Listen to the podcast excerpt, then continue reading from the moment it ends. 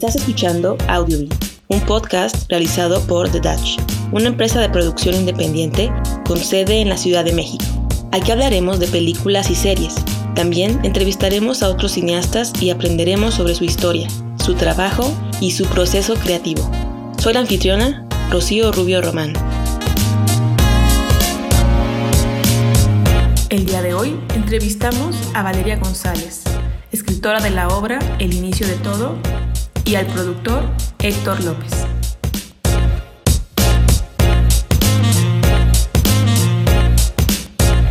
Platícame un poco qué te inspiró a escribir esta historia. Sé que eres una escritora muy joven, pero cuéntame qué te llamó, qué te pasó en tu vida, qué te hizo escribir esta obra. Pues tengo un mejor amigo que se llama Fernando y mi hermana se llama Paulina. Y yo, yo estudié en la Universidad de Anáhuac, la licenciatura en teatro y actuación, y tenía una clase de dramaturgia con el profesor Kerin Martínez, en la que nos dejaba ejercicios diferentes como escribir a partir de una canción, de una imagen. Y esta nació a partir de una imagen, de unos pies enfrente de un charco, y en el charco se reflejaba un avión. Yo no sabía qué quería escribir o qué, qué podía escribir a partir de eso. Y me acordé mucho de una vez que tuve una masterclass con Reynolds Robledo, que dijo, cuando no sepas qué ponerle, o sea, qué nombres ponerle a tus personajes o cómo crearlos, ponles nombres de personas que amas o que odias. ¿Por qué? Porque les vas a dar una característica de esa persona. No que vayan a ser esa persona, pero les vas a dar una característica de esa persona. Entonces yo le puse el nombre de mi mejor amigo y mi hermana, que son las personas que más conozco y que tienen características muy interesantes, como que mi hermana se hace las preguntas que nadie se hace y Fernando, que es la persona que siempre me contesta y me resuelve las situaciones que a mí me suceden. Entonces, eh, a partir de ahí dije, claro, puede ser una gran mancorna de Paulina preguntas, Fernando respuestas, y empezaron a surgir pues, situaciones. Primero escribí la escena del, del, charco, de una pregunta que se me ocurrió que podría hacerse mi hermana tan sencilla como, ¿qué pasa si saltamos? ¿No? pero después cuando decidí seguirla, decía, bueno, yo no quiero una historia cronológica, vamos a brincar. Entonces, ¿qué pasaría si ella tuviera 19 años? No se hace las mismas preguntas que si tiene 28.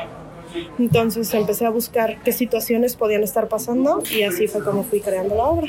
Entiendo que el tema principal es la búsqueda del alma gemela o más bien la idea de que hay un alma gemela. Si hay esta interrogación de que si la encontramos tenemos que estar con ella o no. ¿Qué te llevó a, preguntarte esto? Y me gustaría como que que me digas tu opinión personal de que si realmente una alma gemela es como el destino de estar así románticamente involucrados. ¿Cuál es tu punto de vista? Mm, bueno, lo de las almas gemelas surgió justo porque mi mejor amigo, yo sé que es mi alma gemela. Yo la verdad creo que las almas gemelas las podemos encontrar en muchas personas, no solo en una pareja. No digo que no podemos encontrar en una pareja, pero creo que no es a fuerza. Creo que las almas gemelas son personas que te entienden, que no les tienes que explicar las cosas para que sucedan. Entonces, eh, pues es como mi relación con mi mejor amigo. A veces yo me siento mal, no necesito marcarle para que él me diga, oye, me acordé de ti, ¿estás bien? O cosas así, ¿no? Entonces, justo y surgen estas preguntas en mí de, bueno, ¿y esta, esta conexión qué significa? ¿Que yo tengo que andar con él?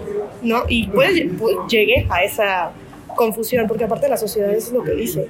No, si encuentras a alguien que te, que te entienda, que te quiera, que no sé qué, es esa persona género que gustes, ¿no? Y no creo, creo que a veces nuestra alma gemela puede ser nuestro, nuestro hermano, nuestro primo, nuestra mamá, porque no se trata de medias naranjas, que es diferente. Yo creo que se trata más bien de, de eso, de gente que te entiende, que es, que es como muy similar a ti o totalmente distinto, que lo logra entender. Algo que me encanta de la historia de cómo se crea esta obra y cómo toma forma es que ocurrió durante la pandemia. ¿Cuáles fueron como que los retos que encontraste en ese, que en, esa, en ese momento? Y más bien, ¿qué retos hubo y qué te ayudó? O sea, ¿qué oportunidades encontraste en la situación de la pandemia? Pues la pandemia creo que lo que me ayudó fueron las mismas preguntas que yo también me hacía. Si lo que hago es lo correcto, si cómo me relaciono es correcto, tóxico, sano, si estoy haciendo lo que me gusta, porque justo nace este miedo a la muerte, ¿no? O sea, la tienes tan cerca que nace este miedo de si yo me muriera estaría bien con lo que ya hice o qué me va a faltar hacer, ¿no? Voy a hacer estas almas con, con cosas pendientes que hice, ¿no? Y de ahí surgió todo y las preguntas, ¿y entonces qué quiero hacer? Bla, bla, bla. Y creo que los contras que me encontré justo era eh, llegó mi oportunidad de hacer el streaming cuando la gente ya estaba harta del streaming y quería salir y verlo. Y creo que eso fue lo que más nos costó, encontrar la gente que quisiera seguir viendo teatro en línea.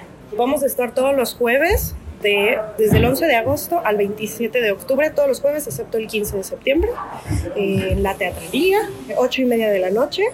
Y tienen que venir a verla porque es una, una historia con la que se van a identificar, se los puedo casi asegurar. Héctor, cuéntame, ¿cuáles fueron los retos de levantar una obra durante la pandemia? O sea, ¿qué fue lo que más complicado de todo como productor? Fueron muchas cosas las que, las que se interponen, ¿no? En dado caso para levantar una producción. Primero que nada, como también soy artista, eh, el estado anímico, volver, reencontrarte con el teatro y todo.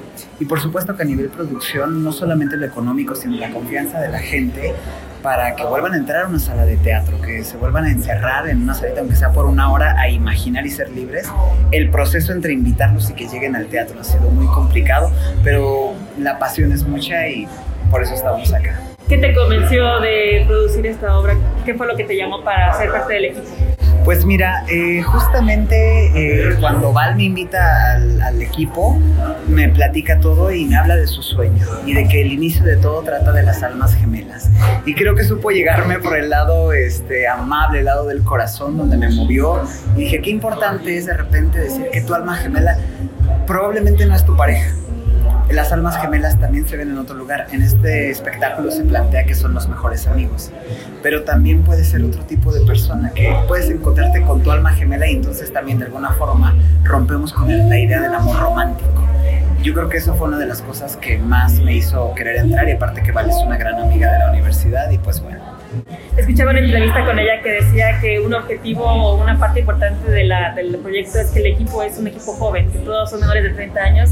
Cuéntame por qué es importante eso, por qué buscaron tener un elenco joven. Pues, pues mira, ella tendrá algunas, eh, algunos objetivos artísticos meramente. Yo en esta ocasión a nivel producción me interesó que fuéramos público joven porque es difícil a veces que en los foros incluso hasta nos respeten. Perdón si en algún foro que justamente nos vean menores de 30 años como todo un equipo y entonces a veces es como a los niñitos, a esto. Y entonces nosotros queremos mostrar que el trabajo es honesto, que hay corazón, que también hay formas de quererlo hacer y de poderlo hacer. Y hay toda una cabeza pensada, toda una logística y una organización detrás, donde nosotros, a pesar de nuestra corta edad, pues estamos buscando también eh, entrar en los escenarios profesionales del país, no a competir, a compartir nuestro corazón con lo que estamos poniendo en escena. Los invitamos todos los jueves a las 8 y media de la noche a partir del jueves 11 de agosto en la Teatrería en la Roma Sur sobre Tabasco, la teatrería. Aquí los esperamos todos los jueves a las 8 y media, el inicio de todo, para que vengamos a conocer a nuestras almas gemelas.